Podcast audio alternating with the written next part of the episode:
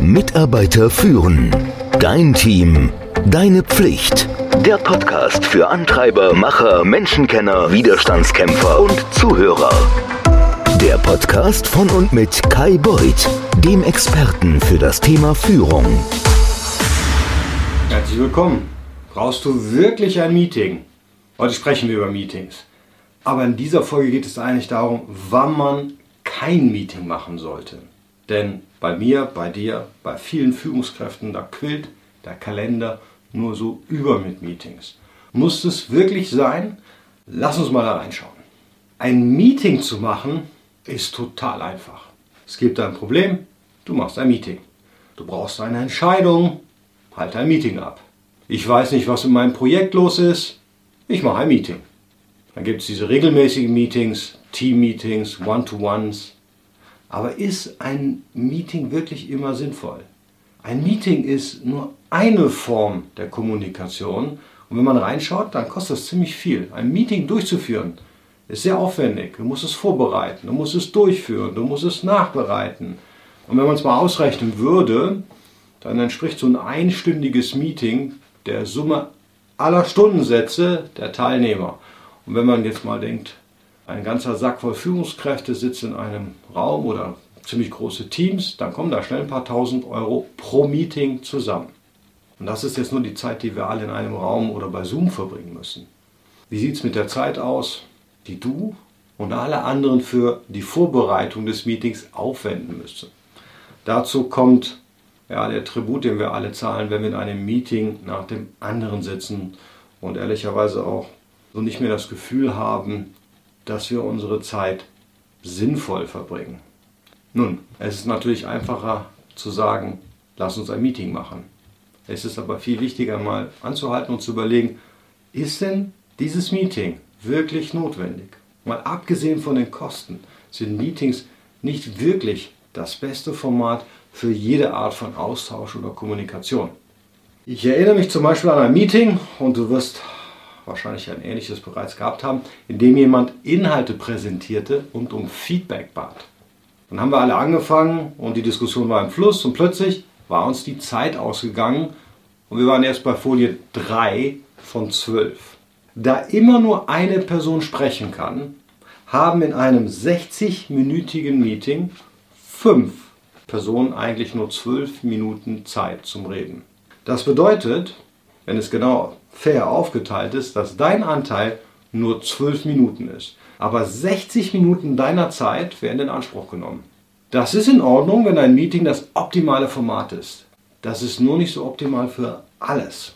Genauso wie E-Mails missbraucht und überstrapaziert werden können, wie diese E-Mail-Threads, die immer weitergehen und das Thema wechseln, sodass die Betreffzeile nicht mehr zum Inhalt passt und man dem Gesamten gar nicht mehr folgen kann, so ist das auch mit Meetings. Jede Kommunikationsmethode hat ihre optimalen Einsatzmöglichkeiten. Und bevor du dir diese Frage beantworten kannst, musst du also wissen, was möchtest du erreichen? Und das nennen wir dann das gewünschte Ergebnis. Es gibt sieben Gründe, vielleicht auch mehr, mir fallen sieben Gründe ein, überhaupt ein Meeting durchführen zu wollen und zu müssen. Und wenn du den Grund für ein Meeting kennst, dann hilft dir das dabei, das gewünschte Ergebnis zu erreichen. Meine sieben Gründe sind, erstens, ich möchte eine Entscheidung treffen. Zweitens, ich möchte ein Team auf ein Ziel einschwören. Drittens, ich möchte ein Brainstorming machen oder Ideen entwickeln. Viertens, Inhalte erstellen oder Themen voranzubringen. Fünftens, einen Plan gemeinsam zu entwickeln. Sechstens, Beziehungen aufzubauen, also Teambuilding. Und siebtens, etwas zu lernen oder Informationen kollektiv zu sammeln. Wenn ich dich bitten würde, die nächsten drei Meetings in deinem Kalender anzuschauen, könntest du identifizieren, welche dieser sieben Gründe jedes dieser einzelnen Meetings hat. Hoffentlich. Aber wir werden feststellen, es ist nicht immer der Fall, oder? Und selbst wenn du es kannst, ist es nicht genug. Die häufigsten Antworten, die ich bekomme, wenn ich Kollegen frage, warum sie ein bestimmtes Meeting im Kalender haben, sind zum Beispiel solche. Wir müssen die Performance der Kampagne überprüfen oder wir müssen herausfinden, wie wir auf die Anfrage des Kunden reagieren können. Hast du bemerkt, dass es immer darum geht, etwas zu überprüfen oder herauszufinden, wenn wir auf die Frage kommen, warum wir uns treffen? Ein Meeting scheint die natürliche und bequemste Form als Antwort auf diese Frage zu sein. Warum treffen wir uns? Zum Brainstorming, zum Prüfen, zum Aktualisieren. Das sind aber Aktivitäten. Worauf wir uns konzentrieren wollen, ist das Ergebnis. Also das heißt, das, was wir erreichen müssen, um die Arbeit voranzubringen. Anstatt also zu fragen, warum wir uns treffen, frag dich, was wollen wir denn überhaupt erreichen?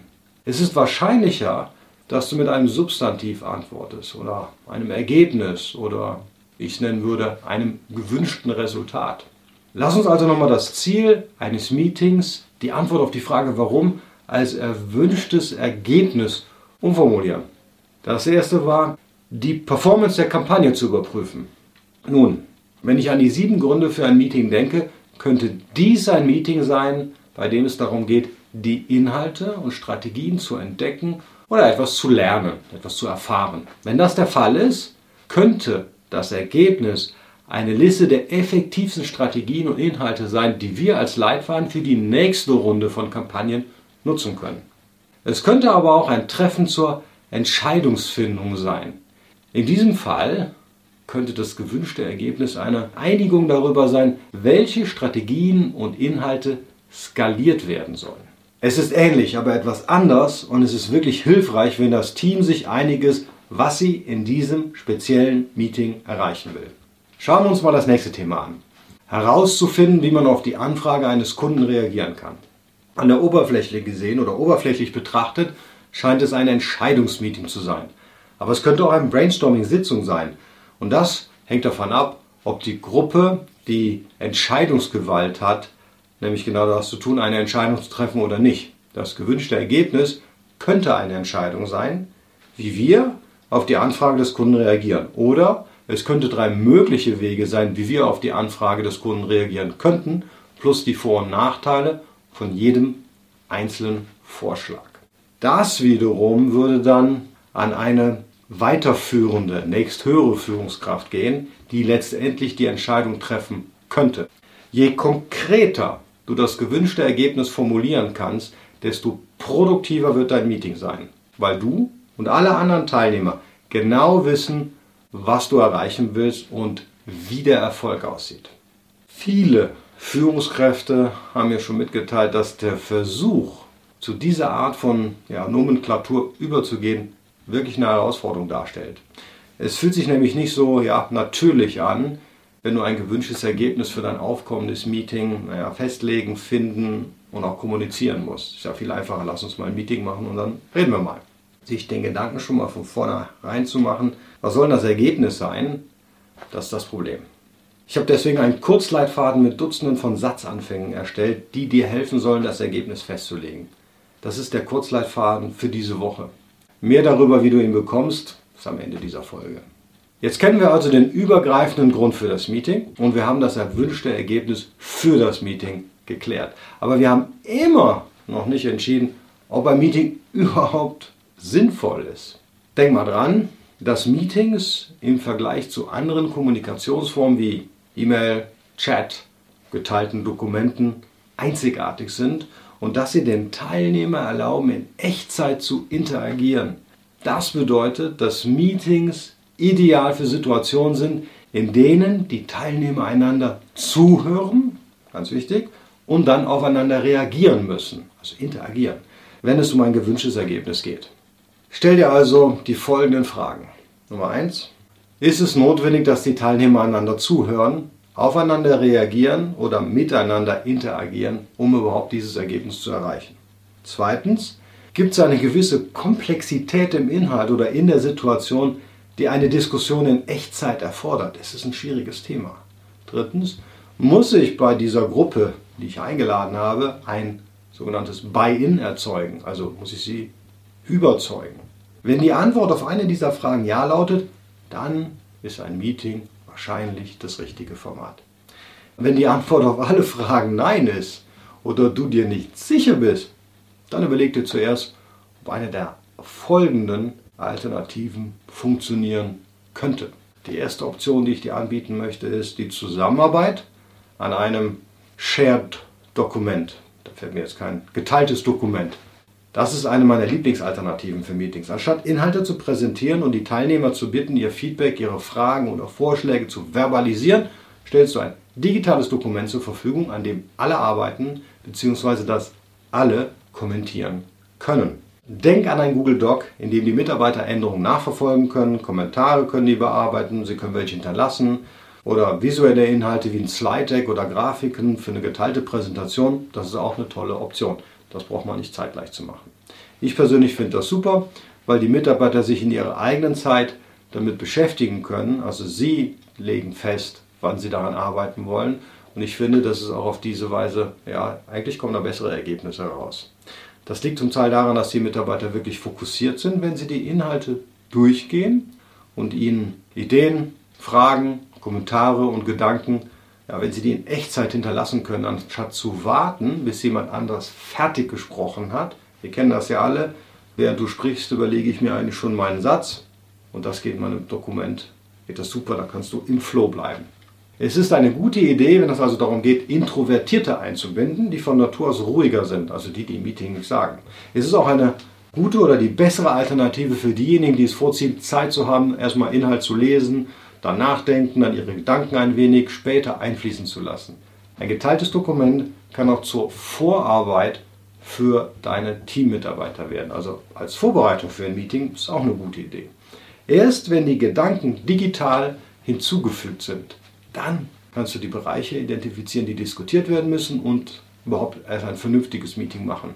Und diese konkreten Themen anzugehen, anstatt den gesamten Inhalt durchzugehen. Okay? Zweite Option ist, eine E-Mail oder ein Dokument zu schicken. Man könnte einen ganz eigenen Kurs dazu machen, aber E-Mails werden oft, wenn nicht immer, falsch eingesetzt. Das bedeutet, dass Mitarbeiter viel zu viele E-Mails bekommen und E-Mail-Diskussionen viel zu lange andauern. In diesem Fall sollte manches Meeting wirklich nur ein Memo sein, das per E-Mail verschickt wird. Aber weil die Mitarbeiter wissen, dass E-Mails nicht immer gelesen werden, organisieren sie ein Meeting. Das ist einfach so ein Workaround. Oh, okay, dann habe ich sie da, dann können sie mir eigentlich nicht entkommen. Wenn die Information oder die Anfrage einfach ist, wenn es nur um eine Sache geht oder wenig Diskussion erwartet wird, dann wäre stattdessen eine E-Mail oder ein Memo ehrlicherweise die bessere Alternative. Oder was denkst du?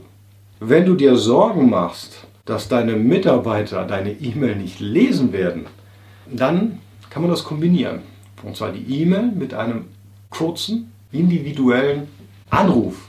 Dort kannst du ihre Fragen zum Inhalt beantworten. In diesem Fall würde ein Meeting mit fünf anderen Mitarbeitern im Team bedeuten, dass es 50 Minuten wahrscheinlich deiner Zeit in Anspruch nehmen würde.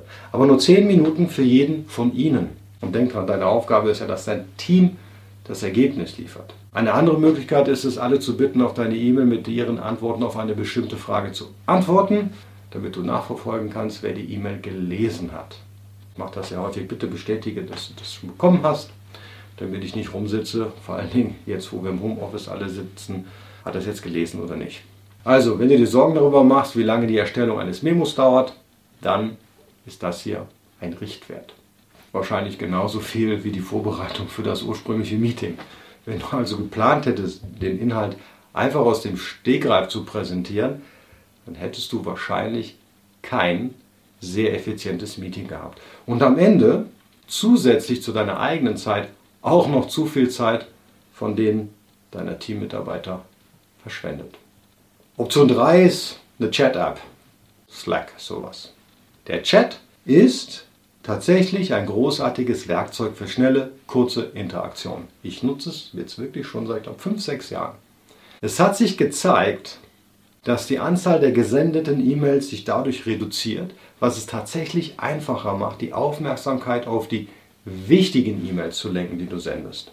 Chat ist also großartig für einfache Entscheidungen, die anstehen, wie zum Beispiel Ja, Nein oder eine Auswahl aus den Optionen A, B und C. Es ist auch super für einen einseitigen Informationsaustausch.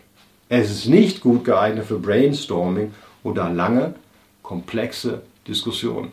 Man kann mit seinem Team auch ein tägliches Daily Stand-up per Chat durchführen. Machen wir auch schon. Das bedeutet, dass zwischen 9 und 9.15 Uhr von jeder Person erwartet wird, die drei Dinge mitzuteilen, die du ja sicherlich schon kennst. Was habe ich gestern erreicht? Zweitens, was ist das Wichtigste, was ich heute vorhabe oder was ich mir vorgenommen habe zu erreichen? Und drittens, welche Hindernisse oder Dinge ich von anderen brauche, um meine Arbeit voranzubringen. Da wurde von jeder Person erwartet, dass sie die Beiträge der anderen liest, das hilft und entsprechend antwortet. Das reduziert das, was sonst ein 15 bis 20-minütiges täglich Meeting gewesen wäre, auf eine höchstwahrscheinlich 5-minütige Aktivität. Was bedeutet, dass man mindestens eine Stunde pro Woche für jede Person im Team eingespart hat. Der Chat kann auch eine gute Möglichkeit sein, eine Konversation zu beginnen, die dir dabei hilft, Teile einzugrenzen, die du in einem Meeting verschieben musst. Also vielleicht bittest du deine Mitarbeiter um eine Abstimmung oder eine Entscheidung und selbst stellst du dann fest, das Team ist sich total einig. Großartig. Du brauchst also kein Meeting zu machen. Du hast dir gerade ein unnötiges Meeting erspart. Aber es ist natürlich auch gut möglich, dass das Team völlig zerstritten ist und jetzt brauchst du wahrscheinlich doch ein Meeting, um die verschiedenen Perspektiven, Standpunkte durch und abzuarbeiten, um zu einer Einigung zu kommen. Wenn du also anfängst, deinen Kalender für 2021 zu füllen, überleg dir, bevor du eine Einladung zu einem Meeting verschickst, ob du dieses Meeting wirklich brauchst, ob du dir im Klaren darüber bist, warum ihr euch treffen müsst und was ihr erreichen wollt. Hast du das erwünschte oder gewünschte Ziel, das Ergebnis festgelegt?